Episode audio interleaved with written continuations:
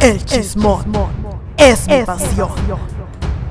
Acompáñenme a ver esta triste historia, bebés. Bienvenidos al chismotrón del día de hoy. Yo siempre en mi Instagram les cuento historias y les pregunto a ustedes sus historias, pero a veces me cuentan historias muy largas que no me dan tiempo de subir en una historia. Entonces, por eso está el chismotrón, para que nos explayemos con sus historias. Este, este día vamos a hablar de sus historias asquerosas. Yo les contaba en Instagram, que por cierto, si no me sigan, síganme, es arroba wink Este, les contaba, creo que la historia más asquerosa que yo conozco, que me contó una amiga dentista que le puso un paladar a un señor y ya, como que el señor se fue para siempre, bueno, no para siempre, volvió cinco años después a que le limpiaran el paladar porque el señor nunca en cinco años se quitó el paladar, o sea, el que sí, sí ese paladar que solo es para dormir, el señor nunca se lo quitó. Entonces les conté esa historia y les pregunté sus historias más asquerosas, así que vamos con ellas. A ver, les voy a leer primero algunas de Twitter que están más cortitas y luego vamos a las de mail. Dice, mi historia asquerosa. A mi amiga doctora le llegó un paciente masculino que no había evacuado durante un mes el tapotrón. Cuando lo examinaron se dieron cuenta de que era porque tenía atorado un consolador enorme que no se pudo sacar. Casi se... No, a mí, ¿será real? ¿Qué opinan ustedes? No lo sé, Rick, pero wow. Dice, yo no soy nada asquerosa, pero esta es mi historia asquerosa con la que arqueo cuando la recuerdo. Vamos a ver si arqueamos nosotros. Por mi trabajo hay una banqueta con tres árboles grandes y ahí tiran mucha basura. Yo iba en el auto y ese día no había basura, pero había un vago, bueno, una persona en condición de calle, cagando con el pantalón en las rodillas y bien agachado.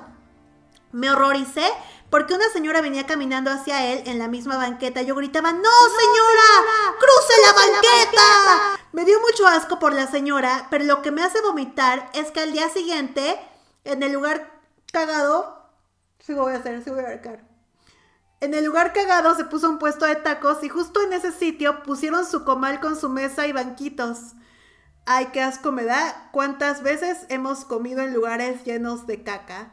Hace unos días vi a una compañera de trabajo comiendo en esos tacos. Bebés, me salió, me brilla el ojo de la lágrima de que sí, sí me dio la arcada. Dice, mi tío es enfermero y en una ocasión me contó que un paciente llegó a urgencias en el hospital donde trabajaba con un fuerte dolor de estómago, vómito y diarrea. Todo era normal dentro de su jornada de trabajo, nada que no hubiera visto antes.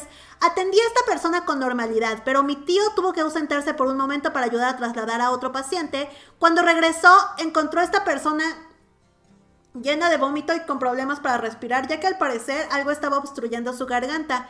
Mi tío lo ayudó y cuando finalmente expulsó lo que tenía atorado, se dieron cuenta de que era una solitaria de varios metros de largo. Lo peor del caso era que la lombriz se había roto en varias partes y ahora tenía fragmentos del animal en la nariz y otros tantos aún dentro de su cuerpo. ¡Wow, amigos! Estoy muy asqueada. ¿Seguimos o paramos? Seguimos, pero miren, si ustedes quieren parar, los entiendo. Ok, voy a leer la última de Twitter y nos pasamos a Facebook. Dice, digo a Facebook, a mi mail. Mi mamá, joven y bella, iba caminando y se resbaló con algo. Cuando volteó, eran fetos de rata y se embarró toda. Wow, esta creo que ya la había leído en mis historias de Instagram. Ok, sí fueron bastante asquerosas. Vamos ahora a nuestro correo a ver qué me mandaron. Dice, esta es la historia. Iba en una escuela en el centro de Toluca. En las horas de receso salíamos a comprar algo cerca de la escuela y nos quedábamos afuera de la escuela para platicar y comer. Un día estábamos todos los amigues afuera, una compañera muy tranquila y seria salió con nosotros y se quedó sentada en la orilla. Todos estábamos riendo y jugando y platicando cuando de pronto vemos que se levanta gritando y llorando y se echa a correr. No sabíamos qué había pasado, solo vimos que un hombre estaba cerca de donde estaba ella y se fue. Así que le preguntamos a el compañero que estaba más cerca de ella que qué era lo que había pasado y nos contó lo siguiente.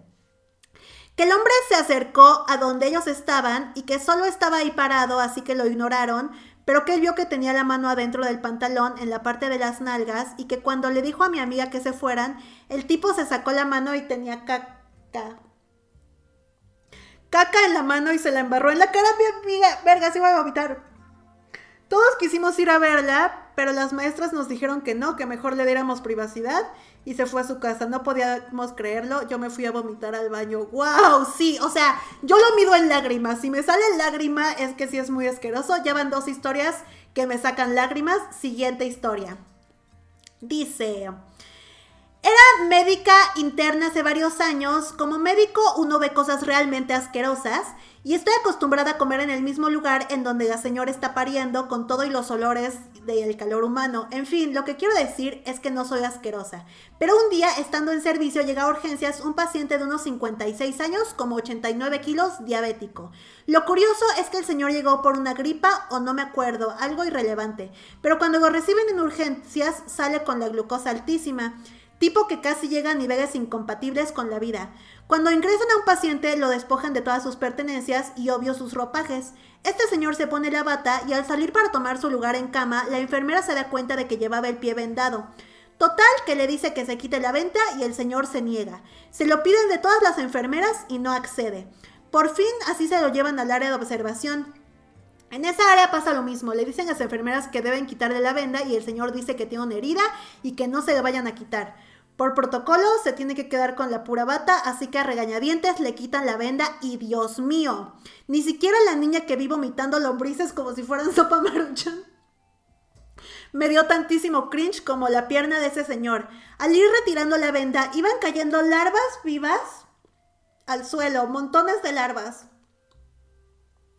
Al terminar de quitar la venda, la pierna tenía un agujero de aproximadamente 10 o 15 centímetros de diámetro y 5 centímetros de profundidad, inundado de gusanos vivos. Se movían unos contra otros felices y regordetes. Si quieres, no seas tan gráfica.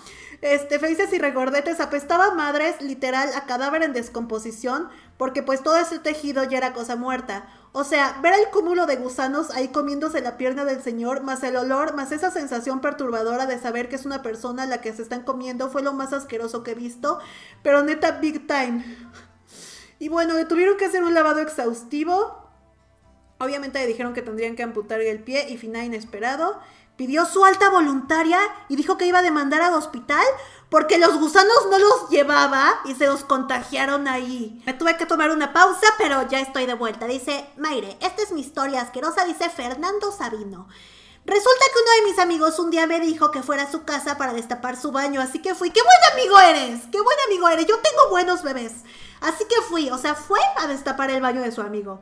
Este, entonces, pero él no tenía destapacaños, tuvimos que probar un buen de métodos para destaparlo, pero ninguno funcionaba. Así estuvimos durante tres horas tratando de destapar el pinche baño, así que me harté y fui a comprar un destapacaños. Después mi amigo se dispuso a empujar con fuerza para destaparlo, y entonces hubo mucha presión en el inodoro que empujó con fuerza hacia afuera toda la mierda, y mi amigo estaba enfrente y gritó, y pues obviamente abrió la boca, y le entró mierda por la nariz y principalmente por la boca. Después de eso, él ya no volvió a ser el mismo. Eso fue asqueroso. Moraleja, no tapar el baño y cubrirse si ocurre algo raro durante el proceso de destaparlo. ¡Wow! Esto me recordó otra historia que yo no la viví, pero me contaron. Yo iba en un gimnasio y un día, o sea, me acuerdo que hubo una época en la que estaban arreglando baños y tuberías y remodelando. Y entonces llegó este chismón por todo el gimnasio de que estaban todos en clase de spinning dándole duro, dándole duro, dándolo todo y en eso se rompe. O sea, yo me acuerdo, estaba el techo y se veía como que por fuera unas tuberías y se veía medio artístico. Pero de pronto se rompe la tubería y cae toda el agua del drenaje y que todos se llenaron de caca. Y aparte era un gimnasio, este, pues pues donde la gente pagaba y creo que no era tan barato, entonces pues sí salieron muy indignados. Pero bueno, siguiente historia, sí podemos, sí podemos, estamos juntos en esto, sí podemos soportar una más. Dice, yo iba como en quinto o sexto de primaria, terminando los honores a la bandera, todos los grupos estaban formados y avanzaban a su salón en orden. El caso es que ya empezaban a subir a sus salones los más pequeños y mi fila estaba prácticamente bajo las escaleras. Cabe mencionar que era la de hasta adelante, entonces de repente siento que algo cayó en mi cara y dije, ¿qué pedo? Toqué y olí lo que me cayó y yo toda sacada de onda me dio olor a chocomilk podrido. Volteó por arriba y una niña había vomitado su licuado y cayó sobre mí.